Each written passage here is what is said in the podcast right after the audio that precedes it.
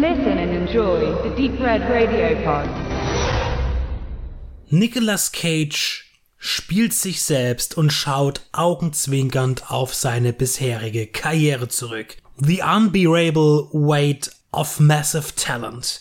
Das unerträgliche Gewicht massiven Talents.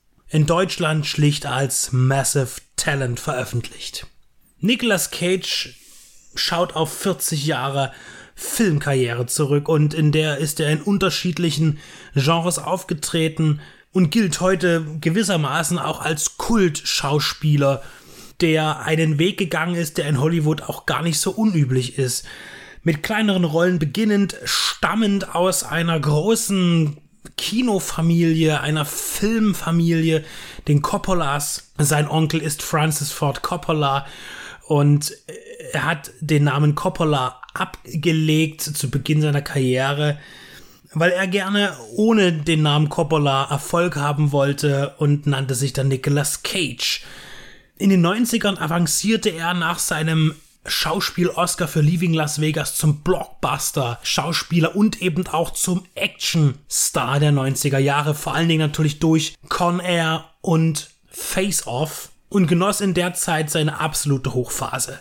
Irgendwann durch das Missmanagement seiner großzügigen Gagen, man rechnete zu dem Zeitpunkt, wo Nick Cage eigentlich pleite gegangen ist, damit, dass er um und bei 150 Millionen Dollar an Gagengehältern kassiert hatte, sei es nun brutto oder netto, ist auch erstmal egal, da bleibt am Ende auch noch genug übrig, aber sein ausschweifender Lebensstil äh, zum Beispiel auch das Besitzen einer Bahama-Insel oder auch das Besitzen eines äh, Schlosses in Deutschland und andere für Amerikaner sehr exotische Wohnorte.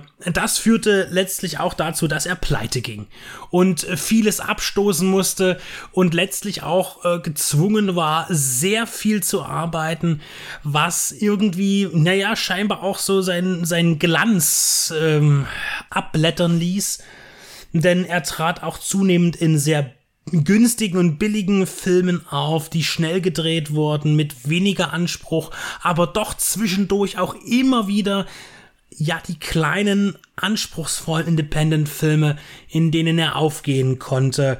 Und natürlich auch sein Ausrasten, das immer wieder zu einem Markenzeichen wurde, in jüngster Vergangenheit besonders natürlich auch in Mandy, was ihn immer wieder ins Gedächtnis zurückholte und immer noch wach hält in unserem filmischen Gedächtnis. Er ist wirklich ein viel Mensch und äh, ganz toll ist in Massive Talent eigentlich der Satz, ähm, wenn es darum geht, wenn er vor allen Dingen auch mit seinem Agenten spricht, ich bin wieder da, aber nicht, dass ich je weg gewesen wäre. Und genau so beschreibt es eigentlich diese Karriere von Nicolas Cage aktuell sehr gut. Denn irgendwie nimmt man ihn gar nicht mehr so ernst als einen großen Hollywood-Charakter-Schauspieler oder auch Blockbuster-Schauspieler, denn aus dem Geschäft ist er ja verschwunden und in eine untere Liga eingetaucht.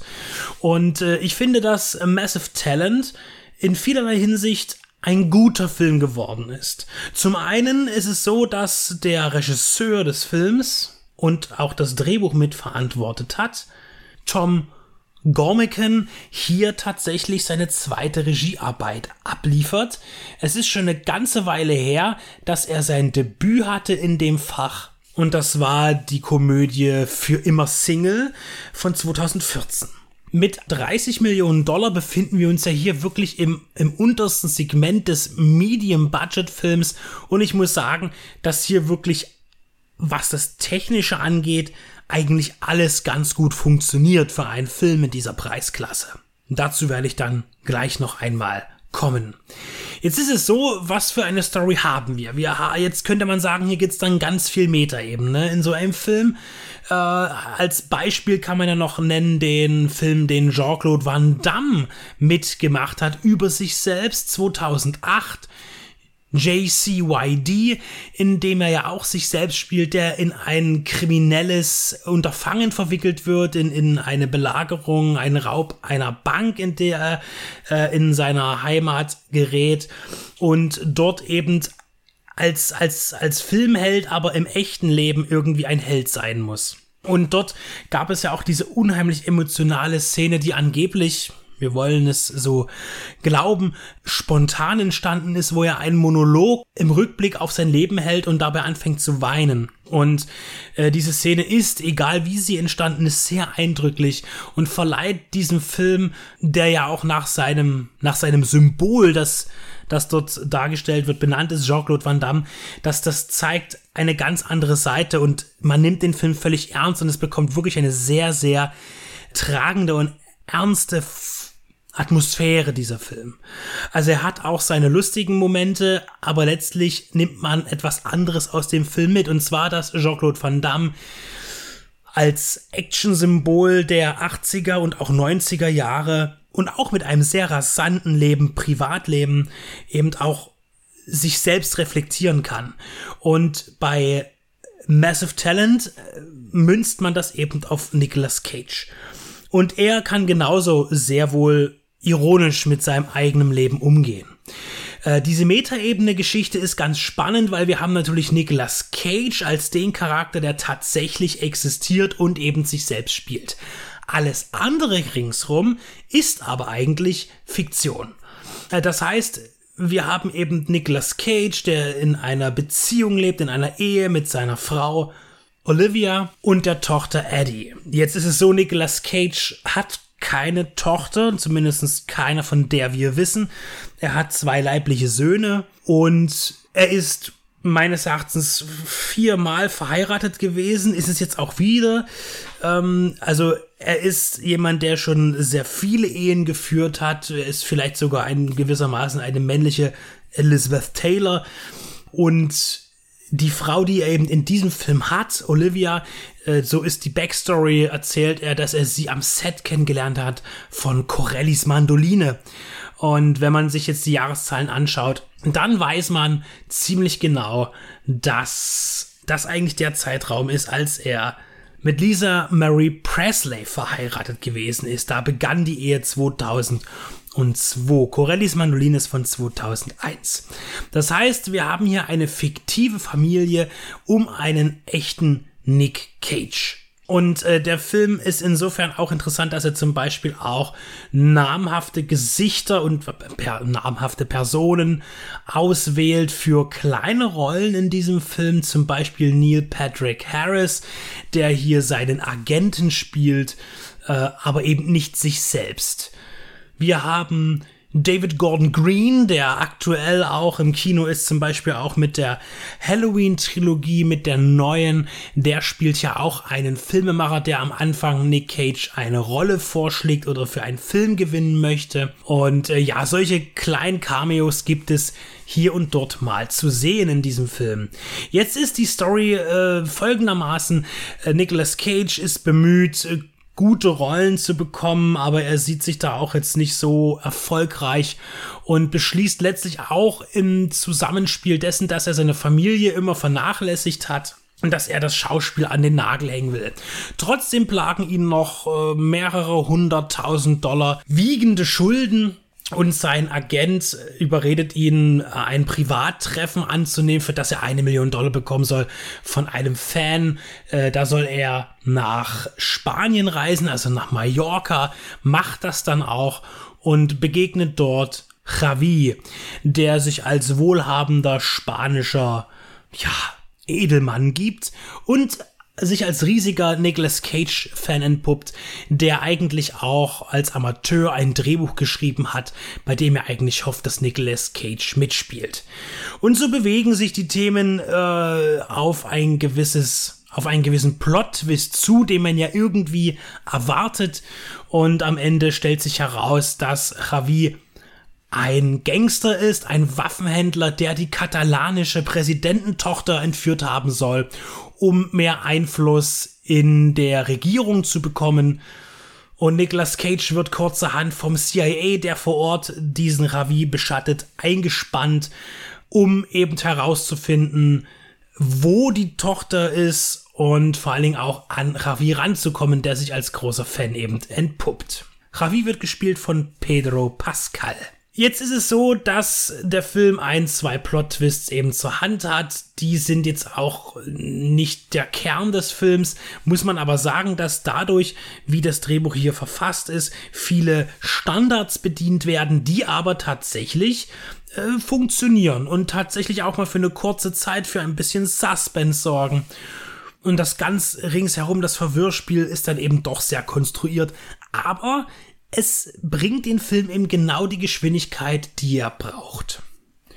Gepaart ist das Ganze mit recht gelungenen äh, ja, Rückblenden in die Karriere von Nicolas Cage, immer wieder mit so ein paar One-Linern, dann mit seinem immer wieder auftauchenden Overacting und natürlich auch mit der Begegnung seines, seiner selbst. Nicolas Cage hat manchmal fiktiv als unsichtbaren Freund sich selbst dabei als jüngeres Ich. Das jüngere Ich tut ihm immer wieder einbläuen, er muss ein Superstar bleiben, er muss ein Superstar sein, das ist das, was er immer wollte. Und diese kleinen Filme, die sind scheiße, die wollen wir nicht. Wir wollen großes Kino und schon gar nicht wollen wir aussteigen aus der Filmindustrie. Dieses äh, Selbst spielt er auch selbst und wurde dann am Computer verjüngt. Wir reden von einer 30 Millionen Dollar Produktion und da sind die Effekte da auch nicht perfekt, aber sie sind annehmbar und stören nicht, wenn sie nicht perfekt sind, denn das trägt den Film hier auch nicht, sondern wir wissen, dass es eine Fiktion ist, die in seinem Kopf stattfindet, da nimmt man das auch nicht so ernst, es sind ja auch keine Rückblenden. Und eine Szene, das ist eigentlich vielleicht die die symbolträchtigste überhaupt in diesem Film ist, als sich das jüngere und das ältere Nick Cage ich küssen eine Selbstverliebtheit, von der vielleicht auch Nicolas Cage gar nicht so abständig ist und ja auch hier zeigt, dass diese existent ist. Nach den großen Actionspektakeln kamen dann eben die kleineren Filme, die uns zeigten, dass er sehr mittelmäßige Rollen sich ausgesucht hat, aber immer wieder spielen musste, um eben irgendwie Schulden abzahlen zu können. Und so rutschte er so ein bisschen in, in diese B-Schiene rein, behielt aber dann nein, eigentlich nicht behielt nicht, sondern erlangte gerade dadurch einen gewissen Kultstatus. Und besonders durch Filme wie Mandy ist er erst in kürzerer Zeit wieder ähm, einem, dem Genrepublikum vor allen Dingen aufgefallen, weil er dort wirklich unfassbar wirre und übertriebene Performances abgibt. Und auch auf diesen Film gibt es natürlich eine kleine Referenz in Massive Talent. Massive Talent feiert Nicolas Cage und Nicolas Cage feiert sich selbst. Und das Ganze tatsächlich ziemlich gut verpackt in diesem Film. Der Unterschied ähm, zu äh, Jean-Claude Van Dammes Variante ist, dass tatsächlich Jean-Claude Van Damme am Ende die Variante sehr viel ernster ist. Massive Talent setzt sich nicht kritisch mit der Person Nicolas Cage auseinander. Ähm, er belächelt die Figur einerseits, aber zeigt auch, welch Stolz sie haben darf für das, was sie geleistet hat im Filmgeschäft als Schauspieler. Mit Massive Talent haben wir aber eher einen Film, der doch eher auf der sehr simplen Unterhaltungsschiene fährt. Im Gegensatz zu Jean-Claude Van Damme, wo wir tatsächlich das Drama überwiegend haben. Eine Sache, die ich unbedingt noch erwähnen muss, ist ja, ähm, dass man Nick Cage dann auch als jemanden darstellt oder er sich selbst, der eben äh, sehr viel hält von klassischer Literatur und deutschen Expressionismus. Er ist ein Riesenfan von Das Kabinett des Dr. Caligari und kann gar nicht verstehen, warum seine Tochter diesen Film nicht mag. Und so kommen sie auch ins Gespräch dann mit Ravi, der sich dann auch dazu äußern soll, was denn eigentlich seine Lieblingsfilme sind, seine, seine drei Lieblingsfilme. Und da sagt er als allererstes Face Off. Und das meint er ernst. Und da kann ich natürlich nur den Kopf schütteln. Das ist, glaube ich, der, der Film, den ich als den schlechtesten von Nick Cage angeben möchte. Nicht, weil Nick Cage in diesem Film nicht einen abliefern könnte im Rahmen, was da tatsächlich gebraucht wird in so einem Film. Aber Face Off ist einfach immer noch einer der schlechtesten Actionfilme der 90er Jahre. Äh, gemessen an dem, was John Woo eigentlich kann und weil er auch einfach stinkend langweilig war. Und die Effekte gar nicht so gut sind, wie manche immer gerne glauben. Massive Talent kommt irgendwie genau im richtigen Moment, glaube ich, weil Nick Cage immer wieder eben in es ist gekommen halt gefühlt irgendwie vier, fünf Filme pro Jahr auf dem Videomarkt mit Nick Cage. Selten schaffen es welche ins Kino, in Europa schon gar nicht. Aber er ist einer, der bleibt. Und er gehört immer noch zu den sympathischen Schauspielern, auch wenn sie eben diese, diese bewegte Karriere haben und Ausfälle hatten, auch mit Drogen zu tun hatten und so weiter.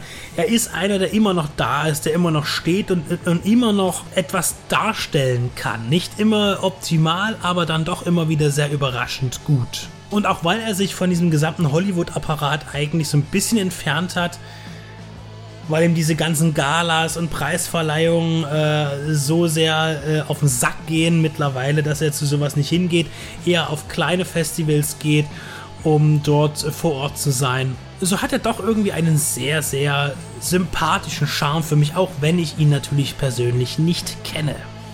Nicolas Cage ist mit Massive Talent wieder da, auch wenn er nie weg gewesen ist.